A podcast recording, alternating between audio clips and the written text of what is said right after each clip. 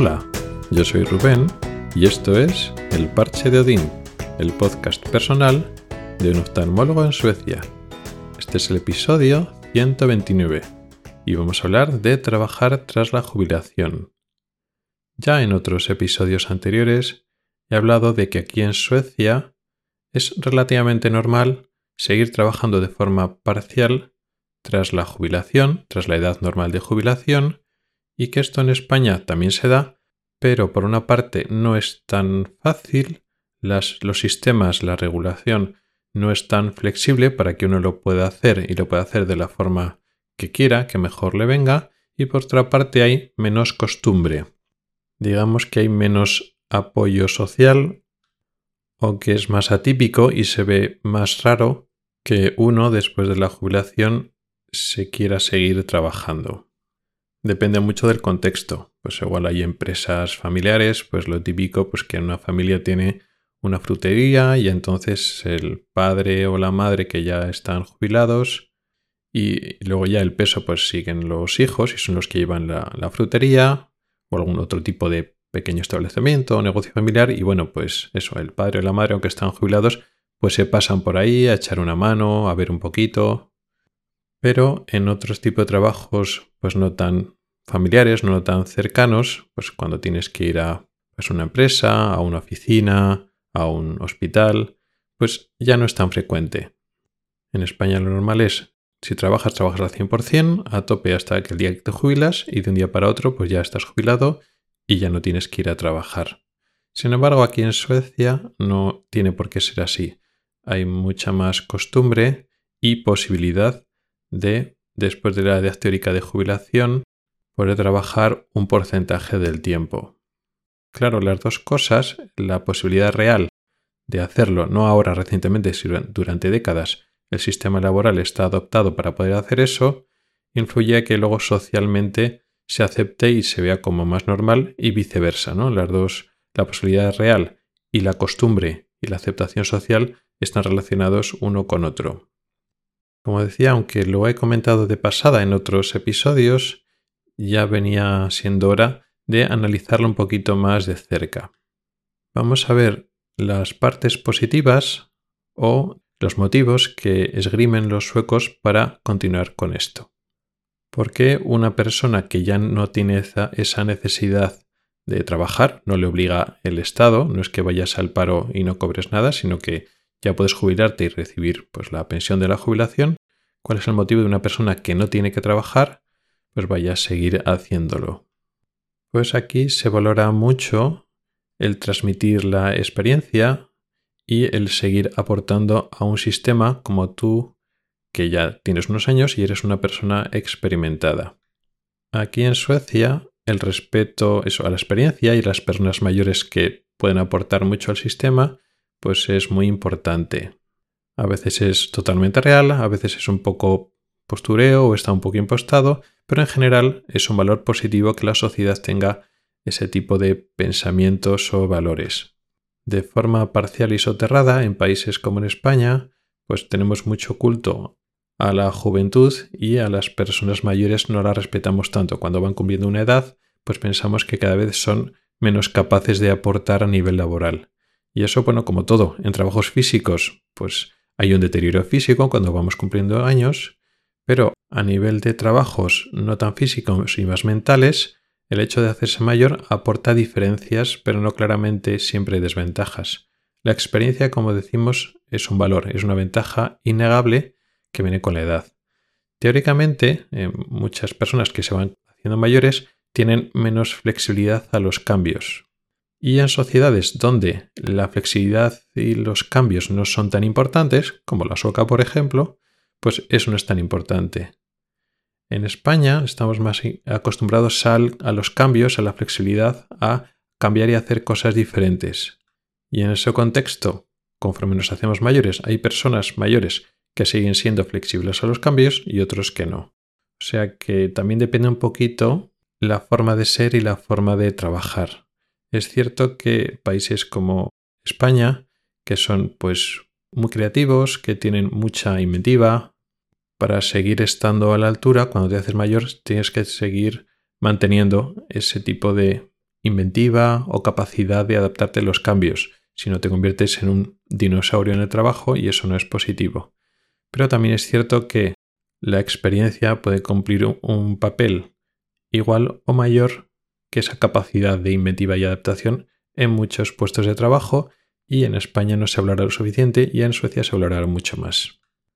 Así que un valor el, hecho de poner en importancia la experiencia. Cuando te haces mayor no te vuelves más inútil en el trabajo, sino en Suecia muchas veces ocurre todo lo contrario. Eres una persona más valiosa. Otro motivo que esgrimen los suecos. Bueno, te gustó tu trabajo y lo disfrutas y quieres seguir haciéndolo. Esto tiene varias lecturas que se pueden leer de forma positiva negativa. Positiva. Efectivamente, aquí en muchos trabajos tienen menos presión, se preocupan del ambiente del trabajo y del bienestar del trabajador. Muchas veces, pues, mucha gente está deseando jubilarse en España porque, bueno, pues al final acaba cansado y quemado y quiere disfrutar de su tiempo libre. Y en el trabajo, pues bueno, pues estás, lo tienes que hacer, pero si no lo tuvieras que hacer, pues cuanto antes te lo quites, mejor. Sin embargo, aquí muchas veces el ambiente del trabajo se preocupa del que el trabajador no esté con demasiada presión, de que esté bien, que esté a gusto. Por tanto, cuando llega la edad de jubilación, pues muchos no tienen tanta prisa con acabar del todo, sino no les importa seguir una temporada más, aunque con jornada reducida. También se puede entender que en España tenemos otras muchas cosas que hacer que no sea trabajar y en cuanto tenemos tiempo podemos hacerlo. Esto como siempre en parte es cierto, en, parte no, porque en todos los países, incluido España, hay una tasa bastante alta de depresión y problemas mentales asociados a la jubilación. O sea que una parte importante de los ex trabajadores y entonces jubilados tienen problemas para redefinir su vida, ocupar su tiempo y encontrar su propia identidad y sus propias ocupaciones al margen del trabajo.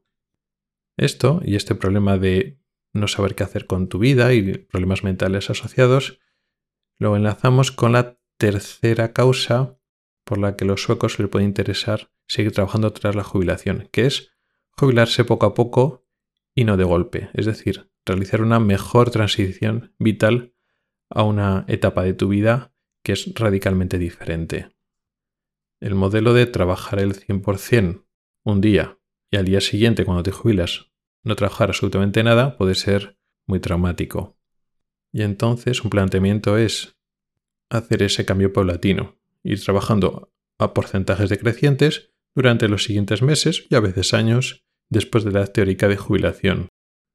Eso disminuye el riesgo de padecer depresión, ansiedad debido a la jubilación y te vas adaptando a tu nueva vida poco a poco. Vas teniendo cada vez más tiempo libre, con lo cual vas buscando qué ocupaciones tienes, pero a la vez tienes algunos días que sigues trabajando. Entonces, aquí podemos ponerle pocas pegas.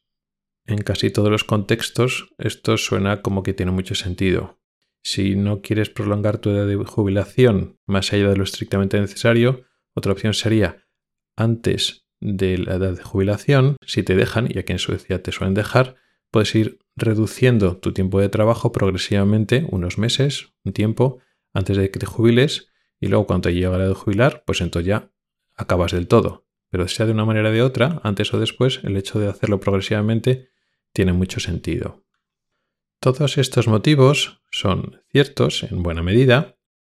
En cualquier caso es algo voluntario, nadie te obliga a seguir trabajando tras la edad de jubilación. Si tú quieres que hacer como en España y acabar de sopetón y no darles ni un día más de trabajo, no darles porque te pagan, pero no trabajar más de lo estrictamente necesario, lo puedes hacer, o sea que no hay ningún problema. Con lo cual en global, este sistema en el cual tú puedes elegir, pues es mejor que el español, que en el español no puedes elegir. Pero estos tres motivos, aunque sean ciertos en gran medida, no es lo único que hay. Y eso me ha costado un tiempo verlo, porque estos tres motivos, eh, pues la experiencia, disfrutar tu trabajo, hacerlo paulatinamente, eso sale enseguida en las conversaciones, cuando hablas con tus compañeros o gente pues que ya está teóricamente jubilada pero sigue viniendo uno o dos días a trabajar. Y bueno, en las conversaciones de los cafés de trabajo, pues esas cosas se comentan y eso es lo que enseguida aprendes, es, lo que está en la superficie.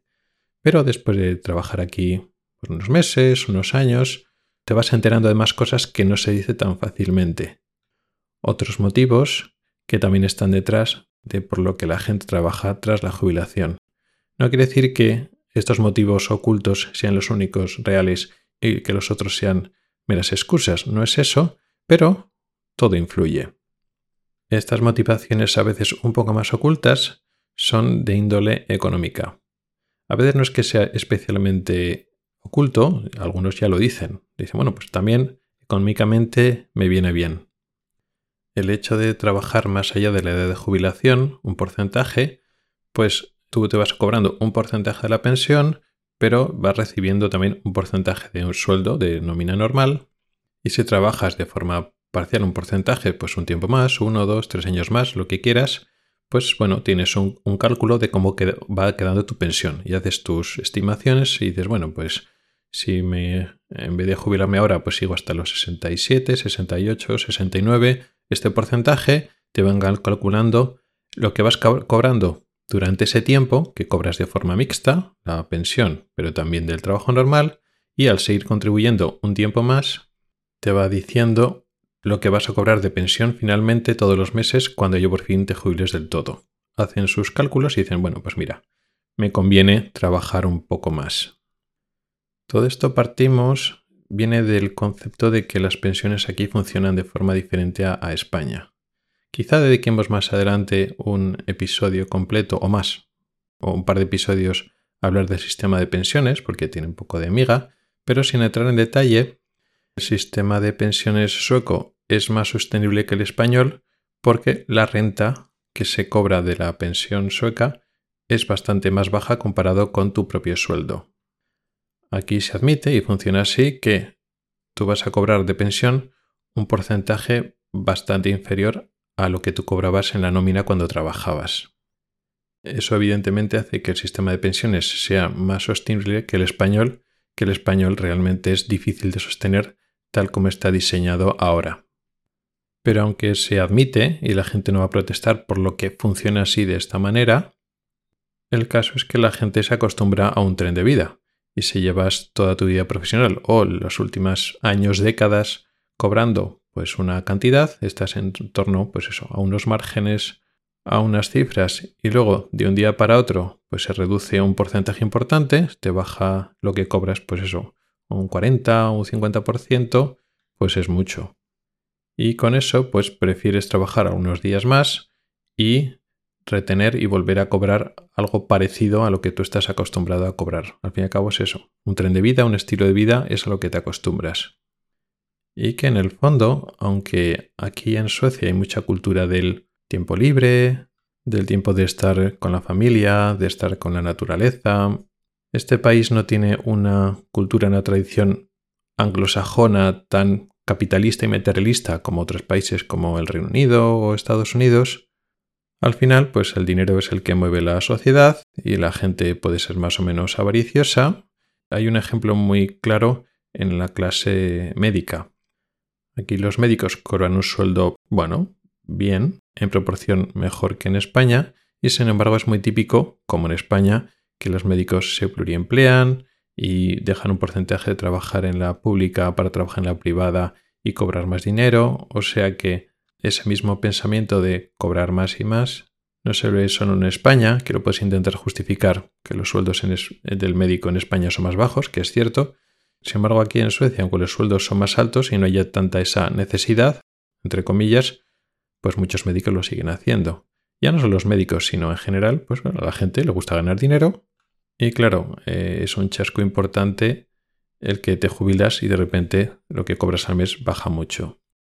Esto también lo enlazo con que la gente realmente no sigue las reglas del juego tácitas, bueno, más que tácitas o implícitas, son bastante explícitas, de cómo funciona el sistema de pensiones. El sistema de pensiones, lo que te pueden dar con los diferentes componentes de la pensión que se va a llamar pública o mixta, que es un porcentaje inferior a lo que vas a cobrar en tu nómina, cuentan con ello porque se supone que tú vas a tener un sistema de pensión privado para complementarlo. Se supone que lo que tú estás cobrando de neto todos los meses en tu nómina, con lo que te han descontado de impuestos, más la parte pública de la pensión, ese salario neto, pues es relativamente algo más alto que otros países como España, porque una parte de ese dinero tú la vas a invertir para tu jubilación, un sistema de pensiones, otro sistema de inversión, pero se supone que esto funciona así desde hace mucho tiempo.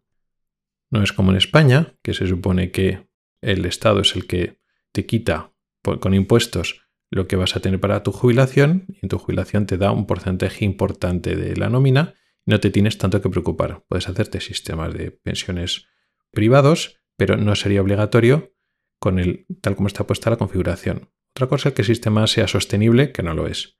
Pero aquí en Suecia no, aquí desde el principio se entiende que vas a cobrar un porcentaje bajo porque tú, cuando estás trabajando, cuando eres más joven, de tu salario neto, lo que estás recibiendo todos los meses, tú te encargas de ahorrar una parte y de hacer tu sistema de, de inversión o tu pensión privada para complementar la pública.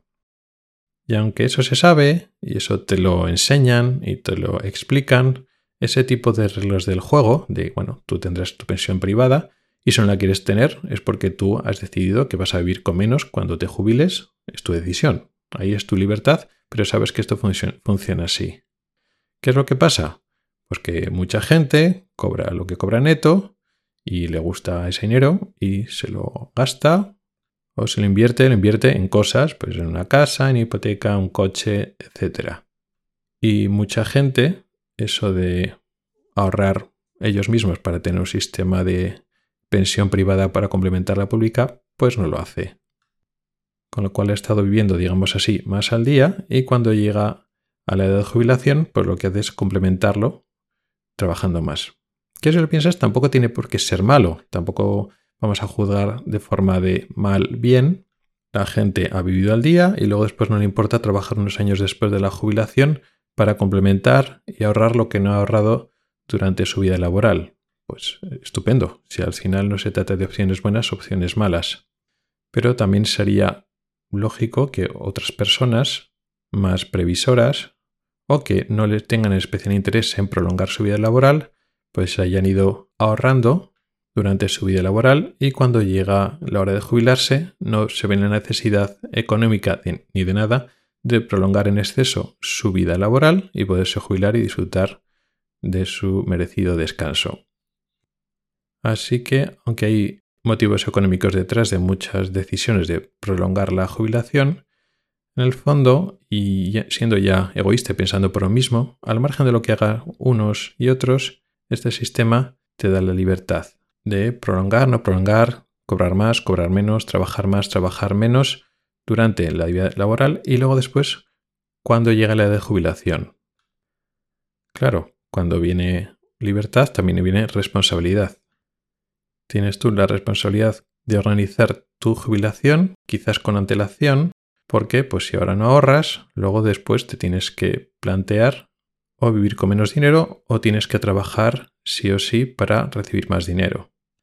O sea que tienes más libertad y más responsabilidad. Con lo cual, en global, yo me quedo con eso, con la parte de libertad y la parte de responsabilidad, en comparación con que no puedas elegir con que esté todo impuesto y tú no puedas elegir hacer una cosa u otra. Y eso quería contaros, un pequeño análisis de cómo los suecos, como aquí en Suecia, se puede trabajar después de la jubilación, los motivos que existen que se cuentan más, otros motivos económicos que a veces no se cuentan tanto pero están ahí presentes, pero en cualquier caso, por la libertad que te da a ti para elegir lo que quieres para tu vida y sobre todo por sostenibilidad, parece que este sistema va a ser más sostenible que el español, me parece que me alegro de ahora estar dentro del sistema de trabajo y sistema de jubilaciones sueco. Gracias por el tiempo que has dedicado a escucharme. Tienes los métodos para contactar conmigo en las notas del programa. Nos oímos la próxima semana. Hasta el próximo episodio.